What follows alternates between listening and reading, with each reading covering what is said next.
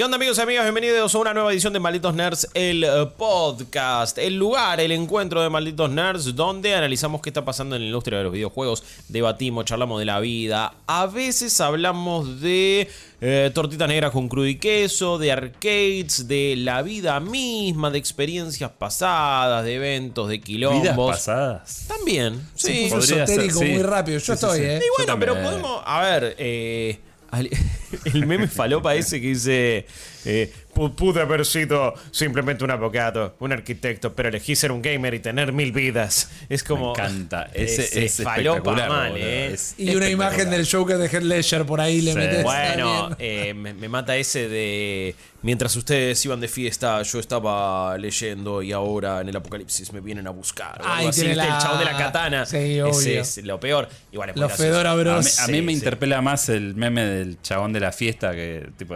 Que estás ahí en el rincón. Claro, ellos no en el rincón saben que- ellos, ellos no saben que ayer di vuelta un partido contra el PSG y ascendí, claro, tal cual. Es, Qué distinta, así, qué distinta es la actitud de Jeremías Cursi alias Chopper cuando le va bien en el FIFA ¿Vos que cuando viste? lo quiere desinstalar. Como eh, al mundo. No, estás con un nivel de confianza altísimo, todo porque le metiste 7 al PSG y el PSG te metió 4, lo cual 7 a 4 no, no es el resultado de un partido Estábamos normal. jugando al volei. eh, Sí, Más o menos. Más o menos. Mi nombre es Guillermo Leos, también está Mariano Ripi Riza acá. ¿Cómo anda, Ripilón? ¿Qué tal? ¿Cómo puedo? Gracias. No, bien. Sí. Hermoso. Arrastrándome. Sí, eh, sí, por supuesto. Estamos Ahí, acá. pi- pidiendo el continúo en cualquier momento, ¿eh? La vida es eso que a veces te quedas sin créditos y de repente viene ahí una fichita que te mete un poco más de pila. Estoy medio como en el Binding of Isaac o ahora el Cult of the Lamb, ¿viste? Cuando te quedaste sin corazones, pero te quedó medio de los de, de plata, digamos, o de acero, que como el que Igual te para. la tarola. Porque en el Cultos del Lamp puedes sacrificar a uno de tus seguidores para volver. Eh, Viste bueno, que tenés esa. Tratame bien, es lo único que te voy a Ah, decir. bueno, Tratame listo. bien porque soy boleta. Sí, está bien, está bien, está bien. Me gusta, me gusta. Eh, la verdad es que podríamos seguir charlando de la nada misma, No, pero a de la nada de diferencia. todo, la vida misma. querido. También, eso es verdad. Eh. A diferencia de otras semanas, en el mundo de los videojuegos pasó de todo. Hasta el día de hoy que nos ponemos a grabar, hoy es en la grabación, lo van a estar escuchando el próximo día, pero es 25 de agosto, momento de grabar, lo van a estar escuchando recién un 26 de agosto, o en realidad, cuando quieran. Em, pero de repente nos levantamos con una noticia que en ciertos mercados y en ciertas regiones va a ser como una bombita, la verdad, una bombaza Sí, para sí. varios, que es el aumento de precios de PlayStation, PlayStation 5 en particular. Em, también venimos de toda una semana de Gamescom, venimos de jugar incluso nuevos lanzamientos que encima traen bastante polémica por su estado, por quién los publica, me refiero a Saints Row, ¿no? un juego que salió bastante, bastante roto. Es el fin de esta saga. No, ¿qué va a hacer Volition como estudio en un futuro? Y muchas otras cosas también que, que- que vienen sucediendo y que se siguen anunciando. Juegos que esperamos. Otras cosas incluso que seguimos probando y están bajo embargo también. Juegos que han salido. Pero la verdad es que es una semana bastante cargada. Ya nos olvidamos. Esta semana se anunció que el PlayStation VR 2 va a llegar a principios del Principio 2023. de 2023. Que hay que ver cuánto tiene de relación o no con este mismo aumento de precio. Eh, por... eh, Digo, de frenemos las cosas y reacomodemos el tablero a ver cómo Ok. lo vamos a hacer. Es Más totalmente probable, man. Es totalmente probable. La verdad que no lo había relacionado de esa manera, pero me parece que, que puede pasar. Incluso vos, Rippy, estuviste entrevistando al eh, director de Gotham Knights. Correcto. Juego a salir. También director de cinemáticas. La verdad que fue una muy linda charla y también vamos a estar contando al respecto, pero...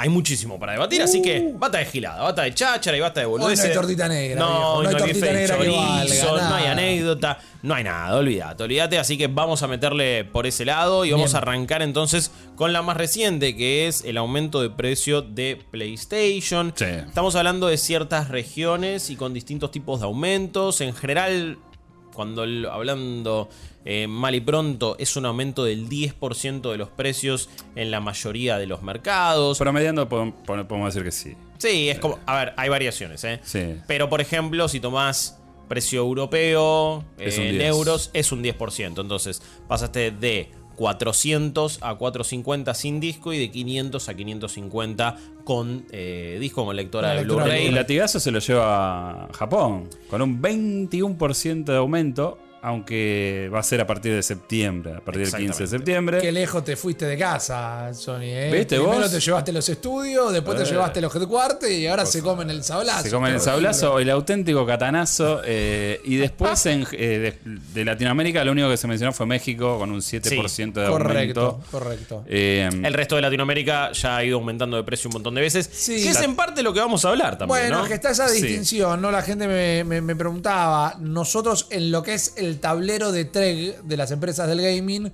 no somos Latinoamérica, sino que somos la subdivisión de Rest of Sí, Latinoamérica. el Rola. conocido como Rola. Correcto. Y aún así, el impacto de estos precios, que las regiones son Europa, Medio Oriente, Asia, Canadá y de este lado de- del charco en México particularmente, eso se va a ver reflejado en algún momento en nuestros precios. yo- por más que no estuviéramos en esa Es lista sí, fatídica. Eh, a ver, se va a ver reflejado, pero podrían aumentar porque, porque sí y por la economía de las regiones. también. Es como, vos, eh, te- era la principal pregunta. Bueno, ¿y eso va a significar un aumento sí o sí o no? ¿En qué afecta esto a Boca? diría? Claro, es como, va a dar igual, puede aumentar o puede que no, o puede que aumente el triple, el doble, pero medio independiente de esto, quizás hasta lo usan como excusa, qué sé yo. A mí me parece, va- o sea, hay que decir la, la información oficial vino de la mano ni más ni menos que de los aceitosos dedos de Jim Chocolate, Chocolate Ryan, mira, Que dice, amigo, ¿no? flaco, en este mundo de hiperinflación en todos lados, porque Sí. no crean que es un problema. O sea, nosotros está, es como Bane, ¿viste?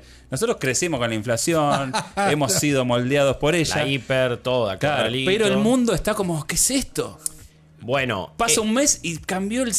un- maestro, tenés un solo dígito mensual. Ponete Claro. contento. Sí, eso es un poquito la, la clave, ¿no? Porque también muchos se preguntaban, incluso te llegan mensajes de, che, no puede ser, esto es la primera vez que lo recuerdo, es así, no, es una vergüenza. Vergüenza, me parece una palabra un poco fuerte quizás. Eh, Vergüenza, vergüenza la remake de Medieval. Eh, como- no, Ha habido mucha- Te, mirá, te tiro, no digo- te tiro otra. Vergüenza es no subirle a al público estadounidense, amigo. Le dejaste el precio. Bueno. Hiciste una diferencia. Es que me parece que ahí está el tema. El, lo que muchos especulan, yo tampoco soy experto en economía, en economía ¿eh? hay una... hay Después una de pongo mi finanza. Claro, hay una devaluación principalmente del yen y del euro para con respecto al dólar, si no me equivoco. Correcto. Entonces, los aumentos vienen ahí y justamente no en Estados Unidos. eh, Bueno, pero tenés Australia, Canadá. Es- sí, bueno, pero, bueno, pero el dólar canadiense en, eh, ya de por sí no se correspondía con el dólar estadounidense. Está bien, pero digamos. No estoy diciendo que, que esté bien, por las dudas, esto es un garrón. Esto es algo que la verdad yo no había visto nunca Bueno, en esos mercados. Totalmente. Hay un precedente, si queremos tomarlo como tal, y lo curioso, y lo que también se puede. Esto no es ningún noticiero de, de- de la grilla del cable de Argentina. Sí. Elijan en lo que ustedes quieran. No estoy poniendo ninguna carga política. Pero acá no vamos a ser alarmistas. Sin embargo, si queremos tener una. Che, prestemos atención. Este mismísimo mes, no fue el mes pasado, fue este mes. Tenemos el antecedente de hardware subiendo de precio, por más que ya estaba en el mercado, del MetaQuest 2. es que me parece que fue el que tiró la primera piedra. Si y hay esto dos es el en un comienzo. mes. Y qué sé yo. hoy Este es el comienzo. Fueron, fueron tendencias, porque la gente es alarmista. Eh, inmediatamente se hicieron tendencia Nintendo y Xbox. Claro. Y me puse a ver por qué eran tendencia y eran porque. Y mirá, se hacen lo mismo. Y digo, bueno, está bien. Está Bueno, perfecta la pregunta, pero que sea retórica. Yo no soy un experto, ¿no? Este, Sí. porque estoy, digamos, no tengo amplios conocimientos de- del, del comercio exterior, pero lo que digo es que si quisieran contener cierto daño, ¿sí? Eh, se pueden optar por cuestiones que van desde cambios en el, en el aparato de, de producción, como, este, qué sé yo, decir, bueno, o sea, porque también, eh, esto lo dijo Artur Díez, que me parece un comentario acer- acertadísimo, detrás de esta decisión hay gente que siente que se puede salir con la suya Sí, sí. en ciertos lugares y en Estados Unidos no. Exactamente. Y bueno, y ahí quizás es. No es tanto como digo de, uy, bueno, el peso del, del- del dólar o no, hoy Claro. por hoy con respecto a otras monedas, y es más bien qué mercado va a hinchar más los huevos o no, va a poner el grito en el cielo o no. Me parece que hay como una movida muy maquiavélica de, si no lo aumento en Estados Unidos, casi que el oficial, el precio oficial no lo estoy cambiando. Claro. Es como, No, bueno, es en estas economías que con respecto al dólar, bla, bla, bla, bla, bla. Eso es lo que me parece, es como la, la excusa que pueden manejar. Porque, de nuevo, volviendo a esta región, como hay aumento del precio de la consola toda la semana. Y tiene Sí, que ver con los obvio. bienes económicos y no es necesariamente una bajada de Sony, Microsoft o Nintendo. Y también, no menor, pero siempre entender que esto es algo que va a afectar a. Por por algo siempre usan la frase que siempre dije, que es el precio sugerido. Que Es lo mismo que el cartel de la gaseosa en la puerta del kiosco dice precio sugerido y el kiosquero Claro, lo tachó sí. y le puso 45 mangos. Eh, Es verdad eso también. Y por otro lado, tenés el retailer oficial y, y el no oficial, porque como siempre está el negocio que te vende Torres y Virgen en el barrio, que tiene una Play 5 en la vidriera y está a un millón de pesos. Claro, Eh, sí. Pero eso ya no es Sony directamente. No, y eso pasa, digo, ahora te metes y alguien, sí, ya me tiraba un screenshot de 1000 euros salió una Play 5. Claro. Y obviamente no es que se vende Los ese famosos precio. scalpers, Sí, los revendedores. Obvio, revendedores o gente que como tenía un poquito de stock y hay mucha demanda. También es eso, sigue habiendo mucha demanda por todas estas consolas de nueva generación. Y si bien empezaba a haber cada vez, cada vez menos falta de stock, no significa que están llenándose las góndolas con estas consolas y que puedes ir a cualquier lado a comprarla. Menos PlayStation 5 aún que, que Xbox, que empezaba a tener y sigue teniendo cada vez mejor stock. Y a creo. todo esto hay que sumarle no solo la devaluación de distintas monedas, los impactos económicos, continúa la falta de componentes. Lo Sí, que a, menos cantidad de componentes sube el precio también Sí. de los mismos. Yo no te digo que sea una noticia feliz, siento que no es un capricho. Hoy alguien me decía en uno de los streams, eh, están volviendo al espíritu de vas a necesitar dos trabajos para comprarla. En un momento fue una No me medida de soberbia actitud, no me y ahora es una cuestión de hay que ajustar el cinturón. Ahora hay un poco de soberbia en el... Más que soberbia es sentir que tenés la espalda suficiente para tomar una decisión antipática. Que en que algún sentís que momento... tenés el apoyo del público para tomar la decisión antipática, porque la espalda económica podés tenerla o no. Sí, eh, me, me parece que no es... mm, Esto no esconde la misma soberbia que Kaz Hirai diciendo No, necesitado laburo, pibe. No, no es lo mismo. No es lo mismo ni en pedo. No es lo mismo. Pero También- sí me parece que hay una cuestión de, y bueno, nos creemos lo suficientemente grande como para hacer esto y que a la larga no nos termine afectando. Porque también lo que, hay que lo que mucha gente empieza a preguntar es, eh, bueno, y esto va a beneficiar, a Ed- y por esto se van a vender muchas más consolas de acá, de allá, la Series S la van a empezar a comprar aún más. Es como, bueno, son preguntas válidas y que se pueden empezar a hacer. Sí, yo qué sé. Igual en el mundo, creo que acá vivimos un- en, en un microclima porque en el mundo no está Marco Polo o Genghis Khan para venderte la consola. ¿Entendés? Donde tenés que dejar un riñón y te remarcan. O sea, allá hay como una serie de precios regulados que vos ya sabés que 550 son 550. Es una cagada, es una recagada. Obvio. Pero acá es como que ya la Play está a 300 lucas. Ah, no, acá Ahora sí, sí. olvidate. Sí, sí, no, no, no.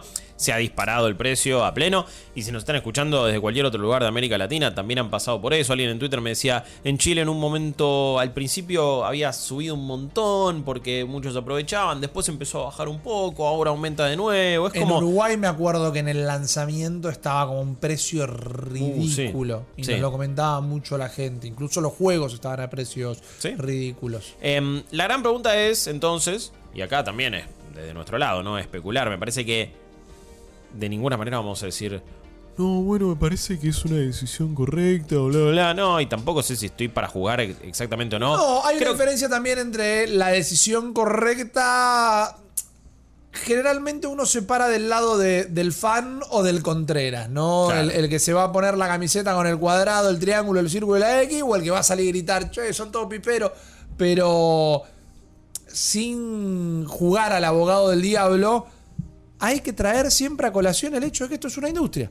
Y no Ah, están sí. haciendo beneficencia, están buscando hacer guita. Por supuesto. Y si te ajustó la panadería de la esquina, si te ajustó el precio de la aplicación de transporte que te pedís un auto, todo ajusta de alguna manera a otro.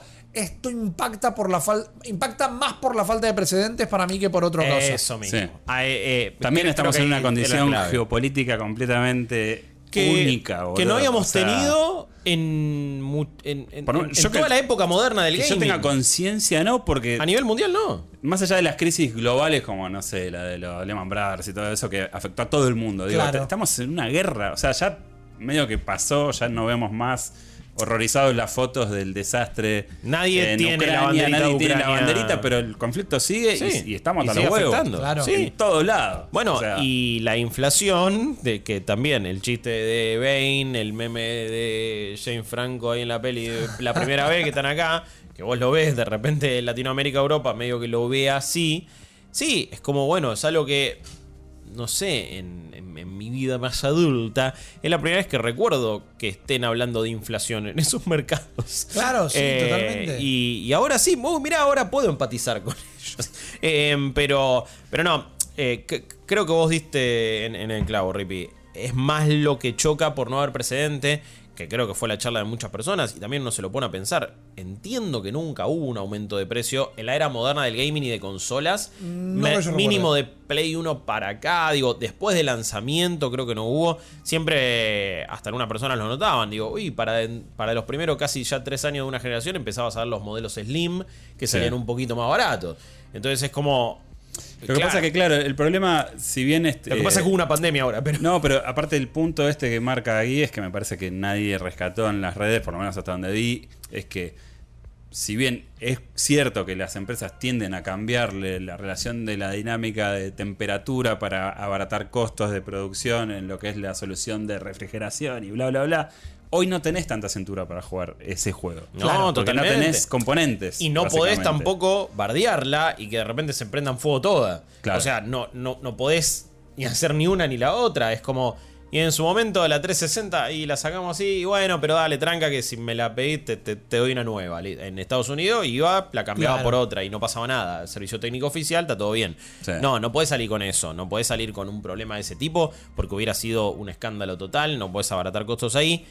Y lo mencionamos ya varias veces, pero siguen siendo consolas que salieron en un contexto de pandemia Sí. mundial, en 2020. Ya ahora es como, bueno, nos olvidamos, pero salieron en noviembre de 2020. Y eso para mí afecta de dos maneras. Por un lado, lo que puede llegar a haber costado realizarlas, desde fabricarla hasta la Sí. logística y demás. Y por otro lado, que fue noticia hace un par de semanas y ya lo comentamos, pero ahora es cuando hay que tenerlo en cuenta de nuevo. Eh, ah, hoy alguien me decía también en uno de, de los streams, y no para, como para hacerlos partícipes de esta discusión, que son las preguntas que nos hicimos todos, es, y claro, como saben que desde la pandemia no paran de vender, con esto regalan, pero de re- ya se ya se reportó que se terminó la luna de miel de la cuarentena y que ya ha mermado la cantidad de venta y que mermó la cantidad de jugadores eh, persistentes y demás. Sí. No es una cuestión de. Y como saben que cada vez venden más, la suben de precio. El tema es que, y acá es donde, bueno, siempre por un lado te entiendo y por el otro lado digo, y pero mira estos números, porque se terminó la primavera de, de- de la pandemia, todo el mundo jugando en su casa. Se terminó. Pero los números no bajaron a los de antes de la pandemia. Sino No, que no, obvio que mejoraron, mejoraron con respecto a lo que era eh, marzo de 2020 Claro. para atrás. Y después otra cosa, también sí suena raro que de repente digan, y no, tenemos que aumentar la consola, cuando lo único que escuchás es, y adquirieron tal empresa por 7 mil millones de dólares, y le metieron acá, y se compraron esto, y sacan God of War en PC, y no, mirá todo lo que Bueno, te vende, y sale Spider-Man acá. volvemos a lo que es perceptual, ¿no? Independiente En tiene percepción, millones sí. de dólares en deuda, pero tiene que traer refuerzos si quiere que el equipo no se vaya a la B. Es que sí, sí, no, iba a decir eso, es como, cuando vos escuchás ambas cosas, no parecen ni de la mano. Claro. Como, pero pará, ¿qué onda? Necesitas aumentar el precio de la consola, pero mira todo lo que estás haciendo. Obvio que si compran Bungie en este caso, como es el caso Claro. de PlayStation, y es para futuro darte juego como servicio que vos quieras o te terminen Pasa que copando. ha- haciendo una deducción rápida y muy burda, o sea, imagínate que si ya están operando a un margen de pérdida vendiendo la consola como estaba, Sí. imagínate, sum- o sea, sumándole esos 50 dólares que le están agregando, o sea, para mí Ah, es- sí. debe ser un agujero. Igual no voy a defender la idea de que una empresa billonaria que podría haber hecho un montón de cosas antes, porque también digo esto, Estados Unidos conforma parte de su mercado más importante, si no, Sí. la Plaza Mayor, digo, no Sí, vas a hoy por aumentarlo hoy ahí, para Sony, no sí. lo vas a aumentar ahí, No. y lo vas a aumentar al resto. O Y sea que bueno. tenemos que eh, Su- Sudamérica tiene que bancar eh, el déficit Y de, ahí- de las economías Claro. más pujantes. Es que de nuevo, ahí lo puedes justificar con que el dólar esto, el dólar aquello, pero claramente lo hiciste en el mercado que vas a tener menos costo político, entre Ma- comillas. sin dejar de mencionar que tampoco tenemos el beneplácito de los precios localizados.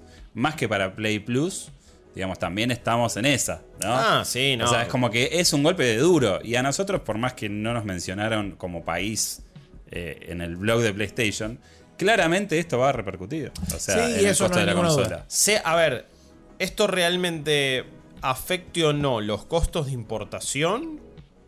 Lo van a aprovechar igual Lo van a para aprovechar aumentarlo. igual. Porque, ah, no, y sí, la Play subió de precio en todos estos lugares, entonces acá también. Claro. Digo, eh, no, no tengo idea en realidad si esto aumenta el costo de importación o no, si a la gente que trae la consola le sale más o no. Que lo van a aprovechar para aumentarlo, lo van a si aprovechar no para lo aumentarlo. hace, el del local de la esquina te va a decir, y bueno, pero no viste que subieron en todo el Claro, mundo. claro. Sí, eso sí, sí, a, a eso iba. Es como, aumentar va a aumentar. Al- No sé si por esta decisión o no. Yo no quiero ser un disco rayado, pero yendo a lo que es las discusiones en redes sociales y demás, algo que yo siempre marco, puedo estar equivocado también, pero digo, la indignación está porque es algo que nos compete, nosotros trabajamos de esto, o sea, Sí. literalmente nos gusta, si no nos gusta, no nos importara, si no nos importara, no hablamos de esto.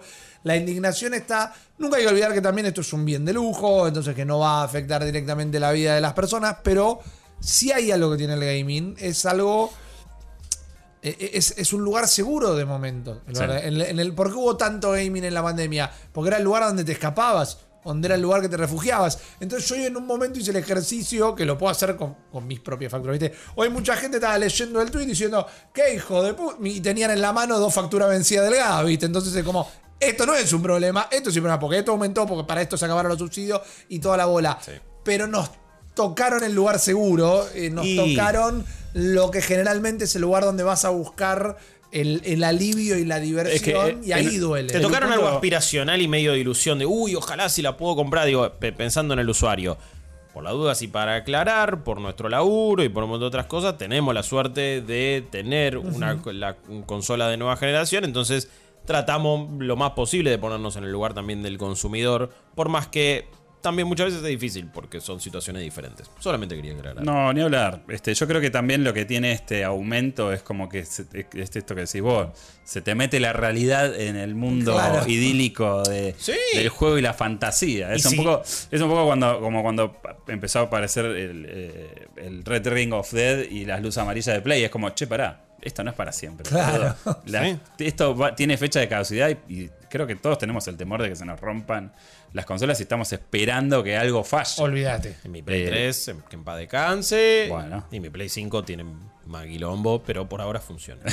Em, pero si nos pasa eso a nosotros, imagínate si lo que debe ser. Y si nos están viendo desde y escuchando desde alguno de estos mercados afectados, México me refiero, Europa, Reino Unido, o sea, los, los que se nombraron acá específicamente y que es la primera vez que tienen este aumento de las consolas, que nos digan sí cómo les cayó, eh, lo dejan ahí en la caja de comentarios de YouTube, eh, porque la verdad que me, me gustaría saber, porque si desde acá empezamos un che, ¿qué va a pasar? Imagínate, no sé, en España y de repente, uy, 50 euros más. ¿Qué representa bocha, eso realmente? Es una bocha. ¿Cuánto haces eh, por mes en el supermercado con 50 euros? Sí, bueno, hacer esa relación, ¿no? Vos decís acá, te aumentan algo 50 pesos y es medio como que no lo aumentaron. No, 50 Claro. pesos nada. Y 500 Claro. pesos en muchas cosas es un reaumento, en otras no tanto. Y 5 mil pesos en otras es una cantidad ridícula de plata. En otras no representa. En tecnología, si algo aumentó de 70 a 75 mil pesos, en el contexto de la inflación nuestra, No, no es tanto. No es tanto. eh, pero Independientemente de si lo puedas pagar Sí. o no.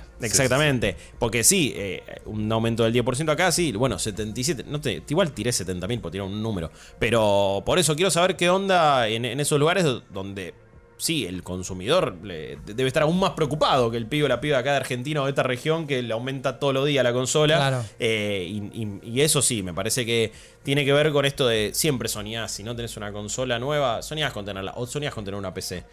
Y cuando de repente viene la suba oficial y encima en un comunicado de prensa que estás acostumbrado más bien a leer un nuevo juego, un nuevo control como anunciaron ahora, un nuevo casquito, una noticia copada. No estás acostumbrado a que te aparezca la cuenta de Malito Nerds ahí en... Ah, estábamos y- festejando el nuevo control todavía esta semana. Claro. eh, bueno, eh, seguimos quizás con, con el ala Era de el PlayStation. posteo inmediatamente anterior del blog. Mal. Sigamos un poquito igual con el con, con mundo PlayStation porque pasaron estas cosas. Esto fue en el contexto de el Opening Night Live de Gamescom. Se anunció un nuevo control de Play, el DualSense Edge en este caso. Decidieron llamarlo de esa manera. Eh, y eh, es la versión Pro y el Elite Series del DualSense, y el Correcto. control de Play. Tiene básicamente las mismas funciones. Podés customizar los sticks, sacarlos. Podés sacar todo el módulo. Sacas el módulo y pones otro. Este, puedes ajustar muy poquitito la posición. Sí, pero esto me parece quizás la mejor noticia del control. Porque hoy por hoy todos los controles están sufriendo con el drift. Tokyo Sí, Drift sí, en todos sí. lados. Sí. Fast and Furious. eh, los Joy-Con, ni hablar. DualSense le pasa. Yo tengo Yo algunos. tuve que cambiar los de Xbox. Bueno, Xbox le pasa. A to- todos los controles están con este problema. Lo que acá, eh, obviamente, puede suceder es que si te venden de PlayStation el módulo separado para el DualSense Edge, va, lo cambias y listo. Chau. Sí, te olvidas del drift. Sí. Eh, Cuiden entonces, su- sus joysticks de la mugre y el polvillo. Es Póngale mi pijama. recomendación. Póngale Sí, pijama. No, pero fuera de joda, eh, mirá que. No, no, funda pleno. eh, a- yo los tengo desde, desde que salieron prácticamente y la verdad es que. Más allá de que se me gastó un poquito la, Igual- la textura esa que a mí me molesta cuando Sí, se pone medio lisito. siempre. a ver, hay que cuidarlos y Sí. puede pasar a posteriori. También muchísimos fueron tipo de arranque. Como Sí. que vinieron así. Ah, uno de los controles que en un momento me obsequió PlayStation, en un momento sacaron unos eh, colores nuevos, ya de entrada vino fallado. Y es como, Claro. bueno, puede pasar. Sí, sí, sí. Sucede así. Entonces, el drift afecta. El todos, drift es un problema que afecta a El todos. flagelo del drift. El flagelo del drift. Esto lo podría solucionar, más allá de cambiarle, incluso cosita del stick. Tenés perfiles customizados, tenés hasta. Puedes configurar cuán eh, atrás tenés que mandar los gatillos para que te reconozca el comando, digamos cuánto tenés que apretarlo, perdón, eh, lo expresé medio mal. Eh, y después también tiene como el cambio ahí en el trackpad que es de otro color, que parece una boludez, pero queda muy fachero. Sí, es muy fachero. Tiene las Es paletas atrás. Es, es medio Es como cuando en los cómics, en los dibujos animados, matan a un personaje y vuelve hecho medio cyborg. Porque es como la misma forma del, del DualSense, pero parece como que tiene un par de. Se puso un Me traje gusta de mecha. Sí, hay Quiero ver cuánto sale. Porque Esa es la Eh. clave, señor. Yo lo siento como muy a lo seguro. Es muy fuerte al medio le pegó Sony ahí. Las features que tiene me gustan, pero no sé cómo es adentro. O sea, vos ponele en el Elite Series, que es el, el joystick que yo estimo inspira un poco toda esta movida. Sí, no hay duda. Eh, vos Sí, sabés. es prácticamente igual las cosas que ofrece. No cambian la cruceta Más porque no o- necesitan cambiarla. Eso también es como, y bueno, mi cruceta es una cruceta. Claro. No necesito modificarla. Pero tiene. eh, Al Aunque otro el se le puede sí modificar un montón de cosas. O sea, tenés eh, los paddles, tenés este la- el, el- el- el módulo del gatillo si lo querés cambiar. Tenés Sí. como más botones customizables. No. Tenés todas las partes mecánicas adentro que son de metal y no se desgastan. Parece haber más prestaciones en el Elite Series y más, Da esa aún más impresión. customización. que en Parece este. el Elite Series estar más hecho para durar. Tal vez que el otro. Entiendo. Desde el desconocimiento de no saber qué tiene adentro el otro. No, no. No, uno se siente un tanque. El Elite Series lo ves y dices, ah, listo, boludo. Esto es, un- es una armadura Vienen gigante. los Puede aliens. chocar de frente con un Falcon. Vienen los aliens y es, es Sí, el sí. arma a utilizar. Van a repartir. Sí, sí, sí. Las, las próximas invasiones inglesas no tiraremos aceite caliente, sino que tiraremos Elite Series. Eh, y el DualSense se siente como. Es una versión apenas mejorada con algunos chiches nuevos de un control que también no les obliga. Para mí es excelente. Es el Eh, mejor de PlayStation en mucho tiempo, sin decir que los anteriores fueron necesariamente malos. No, Eh, pero me parece que está bien. El DualShock en su momento fue novedoso y revolucionario y un montón de cosas No copadas. nos olvidemos del Six Axis. Papá, Que la yo lo bosta tuve, ¿eh? Mamadera. Eh, qué garrón, man. Qué gar- no tuve- pesaba nada, esa- era aire. No, pero aparte lo, lo gracioso del caso fue eh, como la, la cúpula directiva de Sony decía, che, eh, esta es la nueva, esta es el no va más. Claro. Y era como, bueno, pará, mira, en realidad no es que no va más, es que todavía no quisimos arreglar lo del Force Feedback, así que cuando arreglamos el canon, sale de vuelta, ¿eh? Claro. Y fue así, boludo. Sí, y yo me comí el garrón de tener uno de esos. Muy- era, no- si alguna vez tienen un Six Axis en la mano, van- no van a entender cómo es un control. Pesa lo mismo que el de Play 1, el original, que no era el DualShock, más y, o menos. y cómo uno se va acostumbrando, ¿no? Porque hoy agarras un control de Play 3, que nosotros a veces acá por laburo, a, a veces para simularse eh, cosas que filmábamos y demás, lo agarrás y es como, es chiquito y es Ah, no, liviano sí. y es como. Y en su momento era como lo, lo mejor que tenías y después fuiste pasando. eh, No pasa así cuando agarras uno de Xbox One, ponele. Es que eh, también se mantuvieron. uno de como- 360 es como- Claro, el de 360 era un poco más redondito. Más, lo había Sí. hecho Botaro. Sí. El de- Lo que más te llama la atención del 360 casi que es la cosa estética, que decís, y esto se siente que es de otra época, más que la función. Sí. Decís, Bueno, no, tampoco era el Duque, es- ¿no? es re- no, no, Duque no, no. no, no. Es muy Limbisky del control de Xbox A eso 360. iba. Sí, los colores, Con boludo, la sí, sí. gorrita para atrás. Sí, Es sí, sí. repuchi, boludo. Eh, sí, año 2000, Claro, recordémoslo 2005. como tal. Eh, Eh, 2005, sí. Pero No, estaba- bueno, el- igual el de Xbox original. Años 2000, Sí, sí, sí, estábamos sí. en esa. No, no, por eso. Pero, pero es verdad, eh, agarrás ese. Incluso hoy por hoy agarro un DualShock 4 y digo, ah, mm, ah, ¿qué es esto? ¿Qué? Eh, Sí, y eso que era un control que me gustaba, ¿eh? No, no es que me Creo que- disgustaba. Pero digo, este le Sin pasa el saberlo, siempre queremos este, tener un joystick más grande en la mano. Porque fíjate que el tamaño qué filósofo, ¿eh? del, del. Es siempre. Bueno, Humano, está bien, naturaleza está bien, humana. está bien. Más grande y más pesado. Sí, Yo vale. mientras más Vos vas a gastar un, sue- un- uno de los deseos del genio en, En un querer control más pesado. Un control más grande, Sí. más pesado. Sí, sí, sí, sí. Pero espero que el genio no me haga la de las piernas porque si no me. ¿Es el Elite Series o es un alternativo third party el que le puedes sacar como. No tenemos ninguno acá. Le sacas la parte de adelante para poder agregarles más pesitas. Como Eh, también le puedes hacer a los. es- Es el Elite, sí. es- en el Elite puedes agregarle Sí, pesas sí, y después creo que que sí. hay otras marcas tipo. Quiero decir. eh, Hori o algo por el estilo. No, Scu- Scuf creo que se llaman. Scuf Mm. o algo así, que son tipo. Es un- unos fabricantes muy Claro. grosos de Estados Unidos que también le meten un montón de tuneo adentro para ponerle. Eso ya están, digamos, en otra. Claro. Aparte, ya es, entras en terreno medio pin my ride de, de los controles. Sí, bueno, hay un Le pones submundo- alerón, subwoofer, Sí. todo. No, pero hay un hay una cultura del, del pad custom que es increíble, que yo a veces me pongo a ver eh, hilos y fotos y todo y es como, boludo, quiero uno de estos Oh, ya. eh, yo me acuerdo en épocas de Play 3 y 360 que había en un blog un flaco que lo hacía desde su casa, lo hacía muy artesanal, como a quien le compras a alguien hoy que hace velas o algo por el estilo. Eh, le mandabas un control de Play 3 y uno de 360 y le sacaba todo lo de Play 3 y lo ponía dentro del 360 para que pudiera Mirá. jugar a la Play con un control de, de Mi- Xbox. Mirá el jaque ese. Mal. eh. Y después el salió joystick. una marca que no me acuerdo que te vendía un mouse inalámbrico, vos a la Play 4, un mouse, un pad. A, a la Play 4 le a la Play 3, perdón, le tenías que meter un dongle y el control tenía la forma del de 360. Pero después son. Uno no quiere ser purista ni nada, ¿no? Pero son horribles los controles third party. Ay, bueno, En me vez, en vez de tener cuadrado, triángulo, cosas, eran como distintos dibujitos y todo. La mirita, Dale. tiene la mirita con el coso. Claro. ¿no? Me cuesta confiar en los controles de third party. Sí, Es como digo, sí, sí, sí. "Mm, esto me parece que no. ah". Si estuvieras a la altura, serías el desarrollador Sí, original del sí, control. no, pero aparte hay una cuestión de. Y bueno, estuvo. La consola está hecho para este control. Claro. No, no, hay algunas cosas que. Y el, el, el dead zone de los sticks y esto y el otro no va a estar bien. No, La- sobre todo ahora, no más que nada con, con el, con el DualSense pasa que ya ponele ahí, los, salieron los primeros controles alternativos con funciones Sí. eh, ápticas y de eh, resistive triggers. El o adaptive trigger, los, triggers, sí. los gatillos Eh, adaptativos. adaptativos. Y dicen que son buenos, pero yo no sé si me animaría a gastarme la guita en uno de esos o Mm. comprarme otro color fachero de, Dual, de DualSense. ponele. Quizás hasta que lo tenga en las manos y así todo, creo que necesitas varias horas de juego para darte cuenta de verdad. Sí. Si alguien viene y me dice, no, no, man, se siente igual, vos, vos créeme que está bueno, te voy a desconfiar igual. Es como, no sé, sal- y- y- y- pero y si no, y si gasto y no me convence, es como algo muy específico. Sí, claro. Que no siento que haya eh, antecedentes tan claros en consolas. Eh, este control, vos decías lo del precio, ¿no? Hoy por Sí. hoy, el Elite Series. 15 lucas, más o menos. eh, sí. Ah, no, eh, el, Series, no. el Elite Series. El, el- el Elite acá en Argentina el Elite acá está- a principio de año estaba a 40 lucas. Sí, no sí, sé es- cuánto estará hoy. sí. Tengo. Justo estábamos hablando de esto en uno de los streams de la mañana eh, con la comunidad y me pasaron varios datos que ciertos lugares lo tienen todavía a 45, el Elite Mirá. Series 2.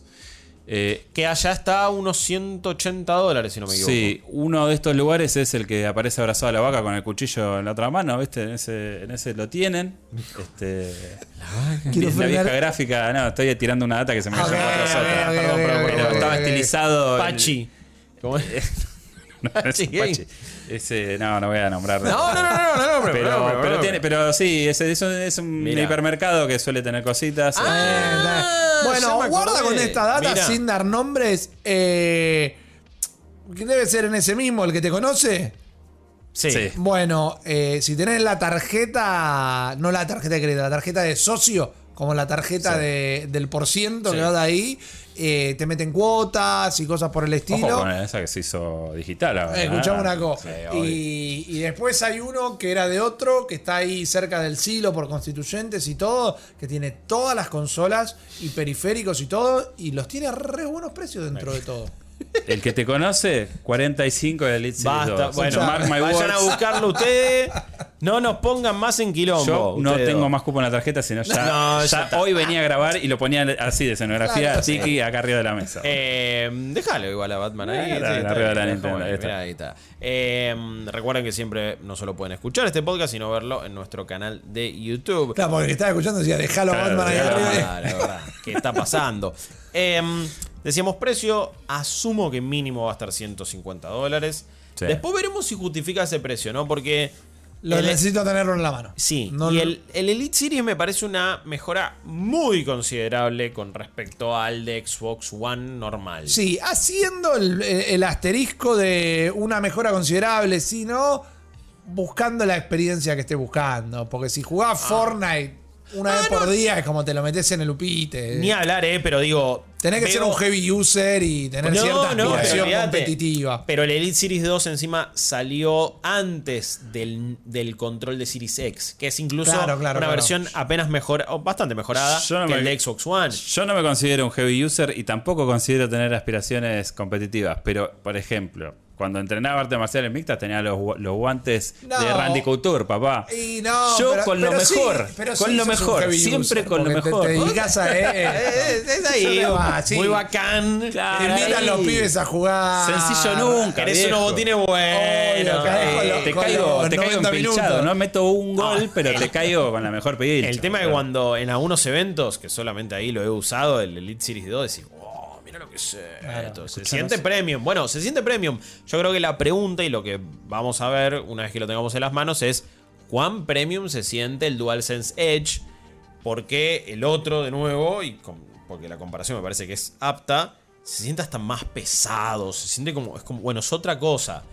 El DualSense, de nuevo, para mí está bárbaro y no, no, no veo cuántas, muchas cosas para mejorarle. No. Más allá de, bueno, sí, las paletas, esto y el tema del drift, que está claro que es una cuestión ya funcional para que, incluso para que se sigan evitando futuros quilombos.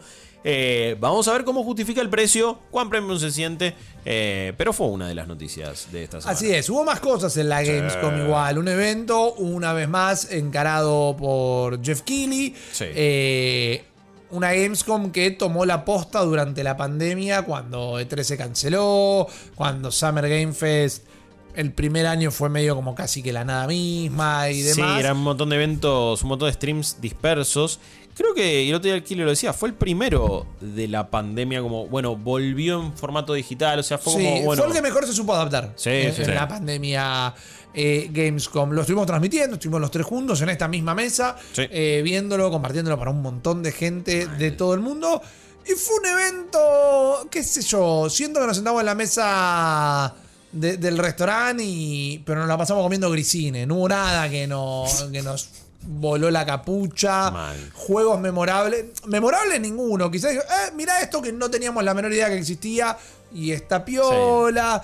Algo que viene afectando un montón la industria y que en algún momento alguien tiene que hacer, viste, como caer con el reloj gigante. It's time to stop.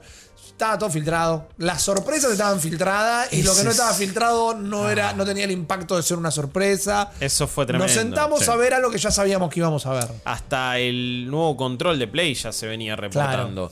Y Dead Island 2 ya pues, lo había filtrado, creo que Amazon misma. Y, Y ni siquiera tenía el, poder no para hacer qué el One punto No, es, obvio, no sé hasta qué eh. punto es filtración o contención de daños. Porque viste que Kiri es como un chabón que te hypea durante todo el año hasta que llega su eventito y dice, flaco, acá te voy a mostrar 40 juegos, pero mira que no vas a ver ni una sola bomba, ¿eh? Claro. Un día antes te lo dice, ¿viste? Bueno, sí, pero digo, me parece que filtrarlo un par de semanas antes de Island 2 a través de Amazon, creo que no fue una movida maquiavélica Sí, de. No, algunas no, se escapan, pero pero, para, Para mí ahí le pifiaron y le pifiaron. Tiene que haber un cambio trascendental en estos eventos. El Gamecom sigue siendo lo que mejor lo hacen o lo hicieron durante la pandemia. Esto fue un evento presencial, en un teatro, lleno de gente. Yo, Y después está la convención propiamente dicha, oh, que ¿Para qué? ¿Para qué? Digo, ¿Para qué ¿para me qué haces un teatro lleno de gente para Sí, eso sí. presentar eh, justamente Dead Island 2? Es- y, y lo de la contención de daño yo te lo entiendo porque creo que tiene que ser así. Pero es no entender cómo tiene que funcionar un evento, un show, ¿viste? Como que vienen a tocar acá los Stones y un día antes ponen un botón de che, pero miren que no vamos a tocar Satisfaction. Es como el evento tiene que tener o- una o- mística. O que si te tiren no- todo el set list ahí de una y no hay Ah, ninguna la lista de sorpresa. temas va a ser I- esta. Igual yo creo que Sí. el chabón, como siempre quiere quedar bien con todo el mundo, es como que no quiere que lo linchen públicamente por vender humo. ¿Me entendés? Entonces dice, bueno. Bueno, pero es una o la otra. De todas maneras, me parece que. O sea, honestamente, no, yo creo que no me debe nada particularmente a mí, ni le debe nada a nadie. O sea, no es que el tipo tiene que hacer eh, los reveals grosos. O sea, esto es todo hype, es todo para, para pasarla bien un rato. Sí. Pero después, bueno, el chabón no es que hace caridad. O sea, el tipo está haciendo su negocio, gana guita es- con es esto. una productora gigante. Es una productora gigante. Sí, pero hay que, hay que valorizar un poco el evento en sí. El, Ah, no, eso el flaco que- se, se ata- conduce todos los eventos del año. Todo. Está interviniendo, no, desde la producción, los conduce todo. Summer Game Fest, eh, Night Live, Game Awards. Hasta el año y- que viene. y Netflix porque- te hace un stream y el flaco aparece ahí también. Te anticipa por Twitter todo lo que va a pasar, te dice que no te Es calientes. más, Rippy, vos haces un, un, un live stream con tus nuevos juegos y el chabón ya te agrega en la página antes de preguntarte. Ah, sí. Porque ya sos, lo, lo anunciás en junio, sos parte del Summer. Totalmente. Y de repente, ¿qué hace? Lo saca Kojima. Y Kojima dice, chico, voy a tener un podcast. y Ah, él eso. dice, y Ah, yo el también voy a estar en el podcast. ¿eh? Y es como, Ah, el podcast es para vos, Es una- este- es una un evento para vos. Bueno. No para el público. Ese fue mi problema con el, con el Opening Night Live. Yo tam- y, no, y no fue un problema de, expectati- de expectativas en mi caso. Yo no me esperaba bombas. Ya sabemos que es un evento que viene post junio, que es Summer Game Fest. Pero el año que viene será también E3. Eh, showcase de Xbox y Bethesda. Digo, las bombas, entre comillas, estuvieron ahí. Eh, Xbox presentó un montón de cosas tremendas. Si nos hubiera filtrado la remake de The Last of Us, hubiera sido como un che, mira vos. Sí, obvio. Eh, en el Summer Game Fest y otras cosas. Y el año pasado tuvimos Elden Ring, etcétera, etcétera. Y medio que la resaca queda para, para Opening Night Live y para Gamescom. Es un evento que en ese aspecto está por debajo de los otros. No es Game Awards ni a palos, donde ahí sí la expectativa es, che, tira, va, acaba de haber bombas. Claro. Eh, es otra cosa. Ya se sabe que lo ve menos gente, no le meten todas las fichas ahí. Mi problema fue que la verdad es que no me quedo con nada de lo... O sea, mi problema fue con los juegos. No me coparon los juegos en sí que mostraron. Incluso los que ya conocíamos. Bueno, sí, de Callisto Protocol se sigue viendo bárbaro. Pero Hogwarts Legacy fue como... ¿Para qué anunciás tanto que va a estar Hogwarts Legacy? Lo entiendo de un punto de vista de... Uy, vamos todos a ver Hogwarts Legacy. Pero fue un tráiler de un minuto 50 que no me Se aportó sintió nada. más que nunca como, viste, cuando se terminan las temporadas de fútbol europeo y de repente pones el canal y te aparece Los Ángeles Galaxy contra eh, Era- Barcelona de Guayaquil. fueron los que aparte no sabés que Barcelona de Guayaquil. Y cuando lo ves dices, uh, boludo, un partido del Barça. Ah, Son los amistosos de Es así, la eh. Juve, el Real Madrid y Sí. Barcelona jugando en Miami. con Sí. la triple reserva. Sí, digamos. Porque olvidate, aparte es ese eso. el tema, no vas a ver una figura. Fue eso, Por por, eso- eso. Y, no, y no vi un buen partido de fútbol o unos buenos juegos. Pero después, qué sé yo, no me, insisto, no me esperaba que me mostraras, no sé, ahora alguno muy esperado o alguna novedad que diga, No. uy, iba a ver por primera vez Final Fantasy VII Remake Sí, parte el 2", gameplay del juego de la Ese- Mujer Maravilla, y- ese que no va a Y lo, salir y lo- nunca y en la lo- y vida. lo que va a pasar es que ahora el chabón va a empezar con su ciclo de hype para The Game Awards, que Sí, ya, ya lo anunció empezó el 8 de diciembre. el 8 de diciembre, que obviamente lo vamos a ver, obviamente vamos a estar ahí poniendo la cara para que Bueno, nos den el tortazo de crema, eh, en el sentido de que... Y la voy a pasar va- igual de bien la voy que a lo pasar pasé re bien, porque estuvo también. espectacular, yo la pasé Sí. bárbaro. Pero no me quedo con los juegos. Mucho tablero para mi gusto, pero pasé espectacular. Ahora, dos días antes de, de cosas, decir, chicos, miren que vamos a mostrar juegos que ya se- ustedes saben que existen. y a Sí, decir, "Ah, la bueno, otra vez lo la mismo". boca, Y después va a estar el coso y va a venir a tocar, eh, no sé, boludo. En esa te banco, porque a esta altura es o no me hypees nada, que obvio no lo vas a hacer porque no te conviene a nivel negocio, o jugátela. Tipo, fumate que después te digan vende humo Claro. y vendeme todo el humo. Porque igual la la, final- la expectativa va a estar igual, o sea, la gente va a flashear igual y Pero va a se- pedir GTA 6 Él en se cada puso evento. en ese lugar. Sí. Y yo lo respeto mucho como, como periodista porque hizo cosas muy grosas, pero está haciendo un show que me parece que se le está yendo un poco de la mano. Porque es como que está todo el tiempo en el fuego cruzado de. Este, te, te hace anuncios corporativos, lo tira como si fuese una persona completamente ajena a la industria. ¿Qué decís, digo? Mira, no lo voy a decir ¿qué le yo. pasa, ¿Qué boludo? digo siempre yo de Jeff Keighley y estos eventos? Que no los tiene que conducir él, se no tiene que los tiene que apartar. conducir él. Sí. Que lo siga haciendo los negocios. Está perfecto, los negocios los hace muy bien, pero que no lo conduzca más. Para él. la industria, para mí es una figura más que fundamental Sí, en un montón de cosas. totalmente, pero que, Sí, que pero los eso no, se- no deja de ser el, el pibe de Doritos. Sí. Todos- Bueno, sí, no, ah, eso, eso me pareció injusto para mí, eh, incluso en su No, momento. pero. Va a estar estigmatizado, siempre. Pero bien. ¿sabes qué pasa? Que todo esto que hace, que es un circo, y dónde se pone el chabón y los comentarios que hace a veces por Twitter, es como que refuerzan eso. Porque vos decís, al final, ¿qué onda? ¿Dónde está la integridad? Ey, Eh, ni hablar, Yo ni no hablar. pongo en duda su integridad, pero sabe y esto acá no me quiero poner eh, no, pero no, no- barata y no zapato de que lo, que- no lo estoy jugando, eh, digo. No, no, pero digo, el flaco tiene un problema también de que se pone en una posición. No es un buen conductor tampoco. Entonces, primero, todos los juegos que presentó y es como, y ahora un juego que no vieron nunca y les va a volar la cabeza. Fueron 40 juegos, los 40 juegos. Y uno que mismo. venimos esperando hace mucho tiempo. Exactamente, y claro, si lo están desarrollando hace 10 años, claro que lo estamos esperando. Y después pasó el momento donde dice, ¿quién jugaba? No sé, RuneScape, no me acuerdo qué carajo el juego tiró. Eh, Cero. Ay, Eh, ¿cuál eh, era? No, Homeworld no era. Homeworld Sí, era. Homeworld. ¿Quién jugaba Homeworld? Nadie. Nadie. No hubo un "Uh" en el teatro, nadie. Ni siquiera Ni era la piba del Elder Scrolls Online gritando. le, Genial, cam- total. le cambió la cara y los Sí. próximos dos juegos lo presentó con cara de culo. Digo, es como el flaco no está para ocupar ese rol tampoco. Cuando yo digo que tiene, que para mí cumple un rol importante en la industria, es porque cuando te lo pones a pensar, está bueno que haya un escenario y un lugar que esté viendo muchísima gente, donde se puedan presentar juegos que escapan a los ultra triple A Obvio, y a los no publicadores se más grandes. Digo, Pero está ya- bueno que de repente estemos viendo una cosa y diga, uy, qué sé yo, si en otro contexto me hubiera enterado de Atlas Fallen. No sé. Claro. Eh, eso está bueno, me parece también cumple un rol importante a la hora de organizar cosas como el Summer Game Fest, donde pudimos laburar bien, probamos un montón de cosas, tenían el mismo rol y espacio, juegos súper independientes hechos por una persona o Street Fighter 6. Pero después, a la hora del contenido, a la hora de jugar otro tipo de juego, que es con el público, con la creación de contenido, corre, maestro, que venga, hacelo de otra manera, que salga de otro. Que el show sea otra cosa.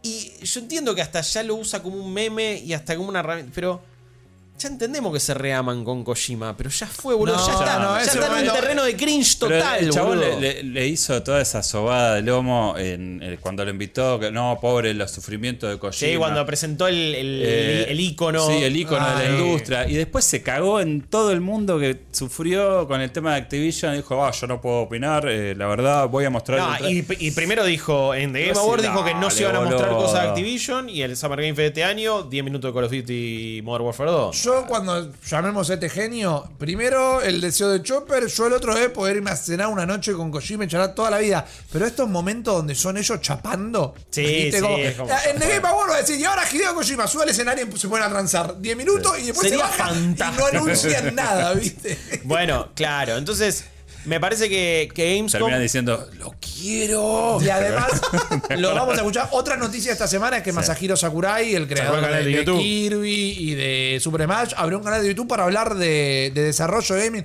Claro que lo quiero consumir. Lo que me pasa con esto es como, bueno, y ahora hice un arreglo con Spotify donde vas a escuchar un podcast que va a estar doblado por John Hemsworth porque no lo vas a escuchar en japonés. Y es Sí. como. es- se- Sí, eso me resulta rarísimo. fue muy raro. Fue todo muy raro. Ahora, un evento adicional a eso, que fue la Gamescom presencial, que... Que es en realidad el evento. El Claro. evento. Porque la Gamescom, o Ahí. sea, es una feria masiva que lleva mucha más gente que la E3, Sí. que funciona durante 4 o 5 días, donde es feria de consumidor. O sea, Sí. no es industria. Claro. Ni siquiera trade show No, ni nada. Ni siquiera trade show. La gente fue, probó un montón de cosas. También, eh, bueno, en este caso, en este caso no pudimos viajar a Gamescom, pero eh, este tipo de eventos los hemos cubierto siempre. Y, y me parece que muchas veces también, como pasó en Summer Game Fest la vez pasada, es como.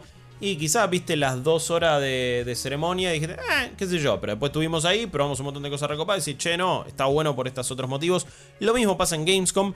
Eh, con, eh, con los juegos en sí, creo que nos quedamos con Friends vs. Friends, que nos pareció este Sí. shooter ahí medio comiquero, casi que Void Bastards, pero con sistema de cartas. Y vos decís, mira qué copado. Lies of P, el Sí. Bloodborne de Pinocho. Sí, que ya Cada vez se ve mejor. Cada vez se ve mejor y ya, digamos, los, eh, estuve viendo videos de gameplay de gente que los, los jugó y es como que. Ah, es lindo, súper boludo. Bloodborne. Sí, Mal. sí. Tiene una cosa medio rara en los movimientos, medio skating figures, que capaz que es algo. Sí, porque vos lo ves.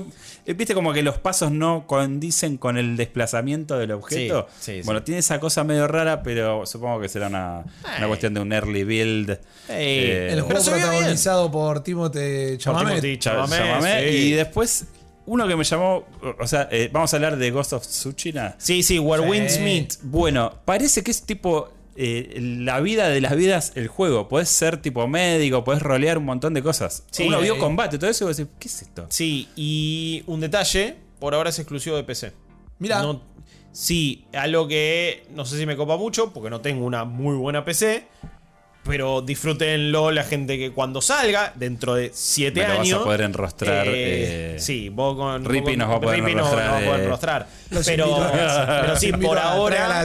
A ver, yo creo que fue uno de los que más llamó la atención. No me extrañaría que de repente Sony o Xbox les golpee la puerta y diga: Obvio. Papu, te financio el porteo, te lo meto en Game Pass, le dice Sí, Phil Spencer. totalmente. Tuki, entramos en China. Ne- China ataca Kamchatka. Eso tec, también lo pum. necesitan para el mercado internacional. Obvio, sí. Pero por ahora es de PC. Se vio mm, increíble Ghost of Tsushima. Eh, Where Winds Meet, por las dudas, se llama de esa manera. No, no es Ghost of Tsushima.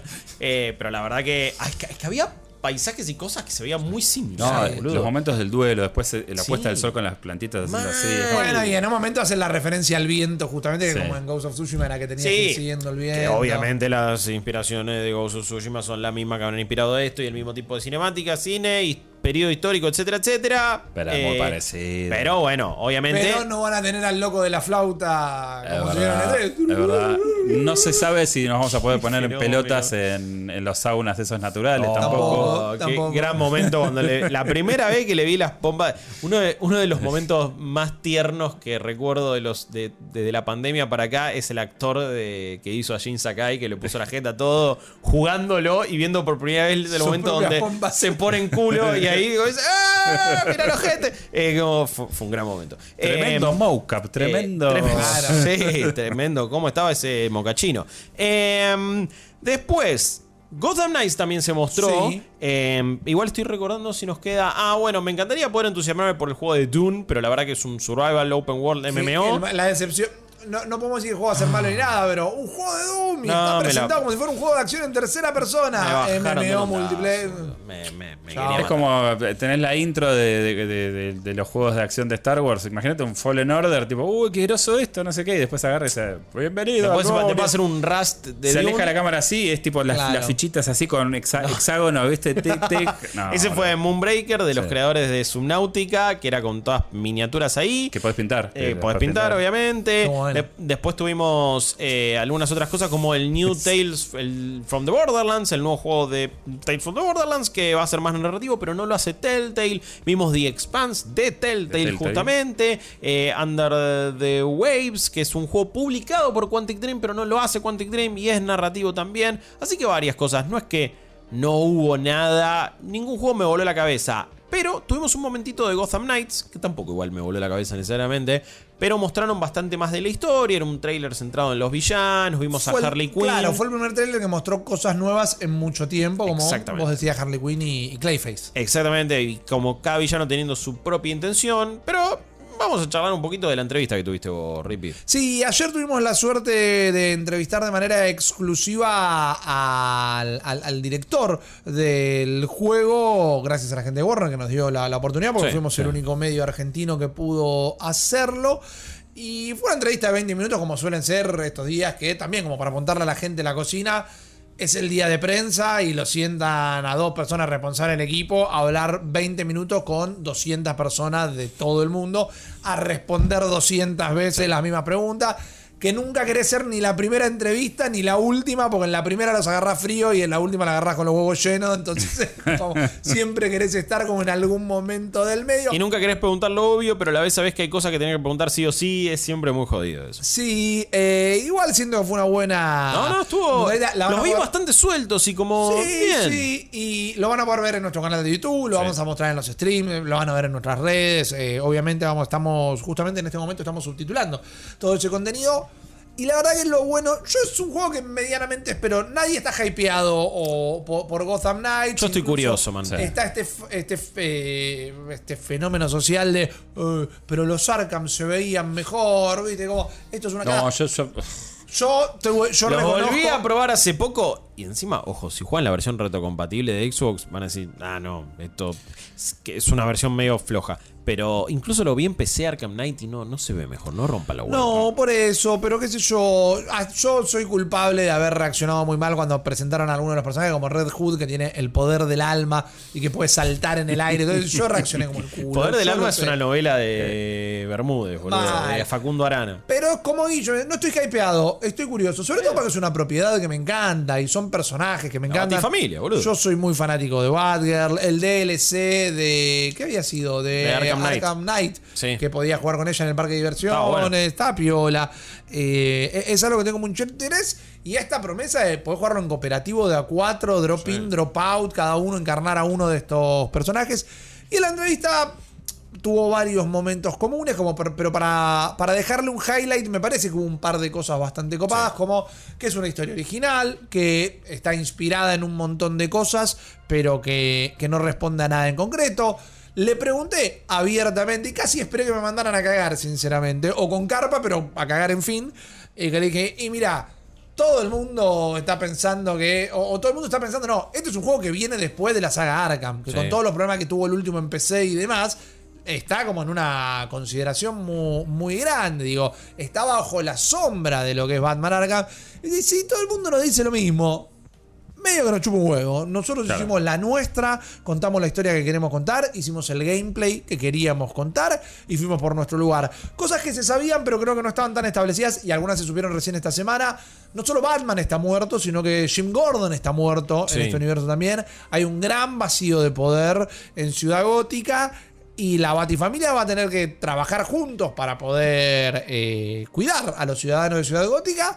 Pero tampoco está todo bien entre ellos directamente. Y también se tomaron algunas libertades creativas como los personajes, que una me causó mucha gracia para bien, como Red Hood, que es este personaje que en su momento fue el segundo Robin, que muere, lo reviven, muere, lo asesina el Joker, lo reviven con el pozo de Lázaro y viene medio loquito y vuelve medio violento y todo. Este es un Red Hood que va a terapia.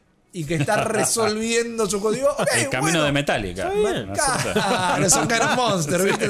No, es como. eh, digo, quisimos hacer superhéroes que todas la- la- las coreografías de las peleas sean súper espectaculares, comiqueras, de pelea animada y todo. Y después cuando se pueden hablar son personas. Y es como, siempre son cosas que a veces terminan muriendo en las promesas, hasta que no lo juguemos no sabemos, pero me como que cuando estás revoleando patada voladora sos un superhéroe, cuando vuelven a casa y se tienen que poner a charlar, son personas. Y dije, ok, Es vamos que hasta ahora lo que más me entusiasmó del juego fue justamente todo lo que vi de la historia. Es como. Claro. La corte lo hubo. Vamos a ver qué onda. ejemplo- la relación de ellos. Vamos a ver qué onda. Veo el juego y digo, ah, qué sé yo. Ojalá esté bueno. Pero lo otro me entusiasma medio de verdad. Y algo que me imaginé, pero ahora lo constataron, por ejemplo, es, bueno, nos cuentan, Batman nunca pudo constatar que la corte de los búhos fuera real. La corte de los Ah, búhos sí. medio como que sale a la luz después de que Batman muere y son eso. Inclusive el juego arranca con vos investigando el último caso que estuvo investigando Batman, que no lo pudo resolver tampoco. Y, y algo que me copa, que hay que ver cuán bien escrito está, es que Vimos que peleas con Clayface, Harley Quinn. Habíamos visto el primer tráiler de todos que peleas con Capitán, con, eh, con eh, Mr. Freeze, perdón, Sí. Capitán Frío. Ahora lo volvimos a ver. Claro, y es como los villanos están aprovechando el vacío de poder. No es que son todos patiños de la corte de los Claro. búhos y es como, Claro, no, bueno, estos son nuestros todo con la- los batines de punta. Claro, Clayface tiene una venganza personal con uno de los de la Batifamilia. Señor Frío dijo, no está el murciélago, salgo a hacer la mía. Todos están como haciendo la suya. Una promesa que en, en Gotham no funcionaba como tal. O sea, A medida que vas limpiando la ciudad, la ciudad va cambiando. Hay juegos Claro. que han hecho esto, no el juego de Batman necesariamente. Sí, pero todos se han quedado más en la promesa que en otra cosa. Sí, me acuerdo... está más iluminada la ciudad Sí, después. me, ¿viste? me acuerdo de la promesa. Cortaron el pasto en la plaza. Se cargan el arbusto 15 y, sacan el Sí, arbusto o- 14. bueno, y ahora los enemigos tienen casquito y son más difíciles. Eh, me acuerdo que esa era la promesa de Dying Light 2 y después no terminó. No terminó. Claro. ¿Dónde, o sea, a nivel eh, temático, eh, vos ese juego lo ubicás en algo más tipo Nit and Gritty? ¿Cómo, ¿Cómo se toma a sí mismo? ¿Eso te pudiste preguntar algo que tiene que ver con eso? Porque no le saco la ficha al tono. Viste que los. Eh, es un drama. El, el juego es un drama. El juego Bien. es un drama de acción directamente. Bien. Es como la.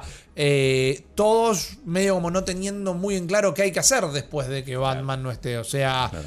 Se fue papá, pero también se fue el jefe. Y es como. Y nosotros siempre nos quisimos revelar a todo esto, pero bueno, y ahora ya está, la rebelión llegó a un punto y ahora hay que hacerse cargo. Y ahí entran dos cosas muy divertidas. La primera divertida, la otra importante. Y la perla negra también. Que la perla negra le comentaba a los chicos, porque a veces es así. A veces estás muy concentrado en la próxima pregunta y no te quedas tanto con lo que está diciendo en el momento. La- el juego se va a poder jugar completamente single player. Podés cambiar de personaje cada vez que quieras. Sí. Punto que tal vez no me gusta tanto, pero lo entiendo, es que los personajes le velean como uno solo. Entonces, si vos querés cambiar del uno al otro, no tenés que salir a grindear para llevarlo. Yo lo celebro otro. eso, eh. Pará, Yo o sea. Ah, para el gamer adulto que tiene poco tiempo. Sí. Traslada- sí. Se traslada el progreso. Si O sea, vos te es estás en nivel es 16 lineal, con. Badger Es y agarrás por primera vez a Red Hood en nivel 16. Es que ese era el problema de Avengers. eh, que vos le metías. Bueno, Es sí, a Black eso. Widow la recontra vapoteé. Pum, pum, pum. Genia, me encantaba. Un saludo, Jamás agarré. Un saludo a Seba que tiene como cuatro personajes en, eh, capeados ya. no bueno, sé, pero Seba también es, Seba, es en otra liga. Lo amamos. Lo Sí, amamos, lo quiero mucho. Es mis Decide utilizar amigos, su pero- tiempo de unas maneras muy extrañas. Eh, bueno, y después Iron Man casi ni lo usé. Claro. Y es como solamente para algunas misiones que me lo pedían sí o sí en el modo historia. Y después queda ahí, porque no, no quiero jugar con un personaje que no tiene habilidades trabadas, no tiene buen equipamiento, no tiene esto, no Yo tiene prefiero aprenderme combos o, o movimientos específicos y no estar Sí. para que. No, sea, por eso no, creo que eso está va a estar en está bien, jugador. está bien, está bien. La Banco. decisión me parece buena. Son estas cosas que sí, bueno, es un handicap que te dan, pero la decisión finalmente es buena. La perla negra para mí viene por algo que es super videogaming y también puede llegar a ser una buena decisión, pero a mí me rompe la inmersión. Es, se puede jugar hasta cuatro en simultáneo. Los tres queremos ser batichica, los tres podemos ser batichica. Y digo, ah, ah, no, no- no quiero que me obligues a jugar con alguien que no quiero, pero si estamos en la misma entrevista, la charla todo el tiempo, lo que quisimos hacer era que pudieras cumplir tu fantasía de ser de la batifamilia. Bueno, pero entonces... como- Me pregunto cómo será el aspecto online en ese caso. Porque me- si podés jugar online, o sea, ¿qué, qué puedes armar una sesión y jugar solo, desconectado? ¿O te conectás? Es medio drop in, drop out. Es Por como, eso. vos estás jugando, che, Chop, estás jugando Gotham eh, Knights y bueno, me meto. Y si vos. Bueno, pero ahí hay una sesión que, que tiene que tener curso, un lobby, algo de eso tiene Sí, que haber. sí, a ver, esas eh, son las dudas tenemos el tenía. campanario de Batgirl como un hub central, pero lo que nos mostraron en el primer trailer, si recuerdan, no profundicé sobre la pregunta, pero en el primer trailer, cuando te explicaban que era drop in, drop out, vos ya veni- te, habían- te venían mostrando la persecución en moto de Batgirl y Sí, todo, y de repente aparecía Robin. Y de repente caía Sí. Robin. No, igual, eh, o sea, me genera curiosidad por el tema más que nada del funcionamiento. No, no estoy No, levantando no, una obvio. Y el progreso, digo, porque Sí. me parece que este fue el problema de algunos juegos de mundo abierto cooperativos como Far Cry, por ejemplo, los últimos, Claro. ¿no? Que de repente si estamos jugando, yo estoy jugando Far Cry, en mi campaña, en mi cosa, y Rippy se mete. Claro. Y hacíamos un montón de misiones, un montón de cuestiones, y de repente Rippy volvía a su juego, no había nada de ese progreso. Y no se le quedaba nada. Y es como. Generalmente bueno. suele pasar eso en, en- en este tito, Sí, en este tipo. y ese, ese es un poquito mi miedo. Siento que es como, bueno, qué sé yo, algunos otros tipos de juegos como servicio, como Destiny, lo resuelve porque se trata de otro tipo de progresión. Obvio. Pero siento que estos, este tipo de experiencias no sé si todavía resolvieron lo Bueno, y te levanto esa última parte. Una de las preguntas que había que hacer es, che, ¿esto es un juego de Avenger? Como, Claro. ¿Esto es un juego como servicio? ¿Esto es un juego que me vas a tener haciendo misiones todo el tiempo? como tratando de, de grindear al infinito y demás. Porque es lo que demanda la industria. Les pregunté, ¿por qué es lo que demanda la industria en este momento? Aparte, yo por ahí me estoy confundiendo, pero este no es el juego que también tenía las armaduras y todo Sí, esa bola. exactamente, que él- los la Avengers lo tienen. viene por ese lado. Tiene un Claro. montón de cosas por fuera que parecen un juego como servicio. Y el flaco literalmente dijo algo así como, entiendo la pregunta, esto no es un juego como Sí, servicio. literal lo dijo. Tenemos pensado un plan de contenido, porque no me lo, no me lo detalló, eh, pero incluso hasta cuando lo pensás en el, en, en el registro del juego entra un, un villano que no tuvo. Es un DLC o es una actualización, no es algo. Che, cayó este villano y Sí. salís. Pero es como, a ver, Assassin's Creed te pueden decir que no es un juego como servicio y a la vez vos lo podés jugar y decir, no, esto es un juego como servicio porque tenés misiones que cambian toda la semana. Tenés Claro. capítulos adicionales, skins específicos de eventos de esto, Fortnite. el evento de Navidad. Y además tenés, de repente te meten una expansión que va con sos Odín en, en eh, ¿dónde era? ¿Dónde Sorongo? Asgard y tenés Sí, toda otra historia O la exploración de Atlantis en, de- en, en- Odyssey. en Odyssey. Por eso es como, bueno, tenés paquete de contenidos gigantes. Y no, no es un Fortnite, Genshin Impact, ni siquiera Destiny o algo así. Pero es un juego que se mantiene vivo durante un periodo mucho más allá de su propia campaña. Entonces, Exacto. yo asumo que este juego va a ir por un lugar similar. Yo me imagino Ojalá, Pero no ojalá que es sea así. Fortnite. No literalmente, es Avengers. literalmente como que no es el juego de Avengers. Y la copada, que la tengo que contar porque la entrevista la capturaron ellos, que es algo muy usual cuando Sí, haces cosas. realmente no te dan el control de. Claro, y en el poncheo no se notó, pero le digo, che, se acaba de morir Batman. No, no viene el tío a preguntarle a los chicos si están bien. No cae la Liga de la Justicia a decir, El tío Clark. Claro, chicos, necesitan una mano. Y le digo, vos no me lo puedo responder, yo te lo tengo que preguntar. Y me dijo, sí, ya sé que me lo tengo que preguntar. Le digo, pasa. Y él me hizo este gestito, el gestito de cerrar un cierre eh, sobre su boca, que- yo voy a interpretar como un sí. Siempre que no sea no, es sí. O Eh, sea, si, claro, estás- si el tipo te dice así, es como, bueno, no puedo negarlo. Y me parece que la van a jugar de las dos maneras. No te pueden decir que no para no romperle el corazón a nadie. No te pueden decir que sí, no, pero aparte no también confirmar. digamos, la barrera del PR, ¿no? Bueno, pero, ahí. pero yo interpreto Pero- ese cierre sobre la boca como un si, si no te lo niego, también como que vas a estar esperando que aparezca. Y a mí me interesa que vos estés queriendo jugar al juego para ver si aparece. Y igual es verdad que no nos olvidemos que hay otro juego que se llama Suicide Squad Kills de Justice League. Exactamente. Eh. Pero bueno, y ahí hay donde cosas que ese sí es de la serie Arkham, pero este no es de la serie Claro. Arkham. Y cuando salga el de la Mujer Maravilla, que es de otro estudio, Ah. que es de los que hicieron. Shadow of War y demás, Sí. es como, es el mismo universo, no es el mismo universo, le importa o no le importa. Yo creo que en realidad hay, el problema es la asociación que hay tan clara entre este y, y el, de, el de Rocksteady, ¿no? Como que es muy difícil despegarlo hoy Bueno, por hoy. en un momento de la entrevista lo, lo- lo dicen. Me hubiera encantado tener el tiempo para profundizar en cuáles fueron las primeras ideas. Pero en un momento me dicen, estábamos tirando ideas. Y en un momento la idea que se consolidó es qué pasa si estamos en Ciudad Gótica y el que no está es Batman. Y de ahí pasaron. Entonces, bueno, quizás esto nació inicialmente como otro juego de Batman o algo por el Eh, estilo. Este era el que. ah, hay uno que empezó siendo un juego de eh, Damian Wayne. ¿Y te? Me acuerdo de eso, no sé si era este. No te- cuando yo no sé, no, no, yo, eh, idea, perdón, ¿no? sí, en este momento no me acuerdo. Eh, pero pero hay uno que había arrancado así, hay uno que estuvo. la casualidad, spoiler de un juego de hace 7 años, se da mucho la casualidad que el último terminaba con que Batman se moría. Entonces, como se alinearon. ¿Cómo no los quieren que la planetas? gente se confunda? Claro. Si este Tal cual, Batman tal cual. sale antes incluso que el otro que sí está relacionado con el universo de Batman, entonces también lo vas a...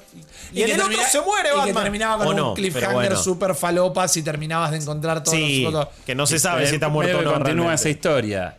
Los flacos hicieron un juego de, de- de- Por más que no esté dentro del canon de Arkham, pero. No, el hicieron- Origins. pero el algunos Origins algunos lo consideran, qué sé yo. Creo que, creo que oficialmente no era canon en la narrativa. No, no me acuerdo en realidad. eh. Pero me refiero, Ah, viene. se llama Arkham, hay- o hay sea, un- No, el tema es que, no, el tema era que. Rocksteady jamás de- hablaba de trilogía, pero no sé si oficialmente es bueno, chao Es del que yo entiendo que debe haber sido una decisión de Warner Game de decir, chicos, Sí, esto está nivel el marketing. otro faltan dos años para que salga. Bueno, pero No, es, y es como Ken se Levine y- desligar. ninguneando Bioshock 2. Claro. es lo mismo. Eh, alto gil. Se ¿cómo te vas a abajo, Claro, ¿A quién le totalmente. Eh, amigos, vamos llegando ya al final de, de este hermoso podcast. Hemos charlado un montón, incluso han quedado más temas eh, por tratar. No llegamos a leer hoy sus comentarios que han dejado en YouTube. Mucha gente contándonos cómo, eh, cómo era la vida arcade en otros países, Me que eso me encantó. Gracias a gente de Uruguay, de Venezuela, de Chile, de Colombia, de todos lados que también nos contaban. Incluso también, acá como... eh, eh, seres del AMBA, ¿no? Eh, que en este caso porteños o eh, del Gran Buenos Aires. estamos más conectados con ese estilo de vida del fichín, Sí. pero, pero también incluso gente de todos lados de la Argentina contándonos cositas eh, sobre los arcades justamente. Así que les agradecemos sus mensajes. Eh, si en este caso pueden ir a puntuar el podcast en Spotify nos recontra sirve. Si dejan un comentario en YouTube también nos recontra ayuda cuando lo vean. O si lo escucharon en Spotify, vengan a YouTube a dejar un comentario. La semana que viene los estaremos leyendo. Cuéntenos qué onda, cómo repercute esto, esta subida de precio en, en su, en su decisión gamer de la Play. Si van a querer o no el DualSense Edge. ¿Qué les pareció la Gamescom? ¿Cuál Sí. es el juego que más los interesó? Y después déjenos también eh, anécdotas, consultas, charlas, cosas para que leamos la semana que viene en otra edición. Donde sí quizás no pasó tanto en la industria y tenemos más tiempo aún para leer sus mensajes. Recuerden que estamos todos los días en youtube.com barra malditos nerds BX. Ahí van a tener un montón de contenido, streams en todo momento. Podcast también, Nerdipedia como podcast que hacemos con Jess Roth y con Rippy acá. Eh, le mandamos un gran beso y un gran abrazo a Jess. El de esta semana fue de House of the Dragon. La semana que viene será de. ver- Ah, bueno, hay que ver, no sé todavía. No, embargo. No, Está. eh, sí, por- Está, la tenemos. Ey, por eso Eh. puede ser de varias cosas, vamos a ver. Pero es un podcast donde hablamos eh, de cultura popular en general. Y puede ser lanzamiento de juego, puede ser lanzamiento de una serie, cine, tecnología, etcétera. Ahí se los contamos, obviamente. Nos ven en todo momento durante la programación de IP también, como canal de noticias. Sigan arroba en Twitter, porque estamos tirando todas las noticias minuto a Sí. minuto. Súper importante eso, van a estar informados de la mejor manera. Arroba Malitos Nerds BX en TikTok, arroba Malitos Nerds en Instagram, malitosnerds.com. Tienen Malitos Games, también nuestro podcast de reviews específicamente. Así que hay contenido pero hasta el hartazgo realmente. eh, y espero que lo recontra disfruten. Mi nombre es Guillermo Leos, ha estado Jeremías Cursi acá, gracias Chopin. Ha estado el gran Ripilón Risa. Ripi Risa, yo siempre te voy a deformar el nombre. No te preocupes. eh, hasta que te diga eh, mejor, digo que no te digo. Ripito. Eh, Ripi, gracias por todo. Depende si fue antes o después del genio. De- por supuesto. Eh, que sus joysticks pesen un montón. Y nos reencontramos la semana que viene. Adiós. Gracias.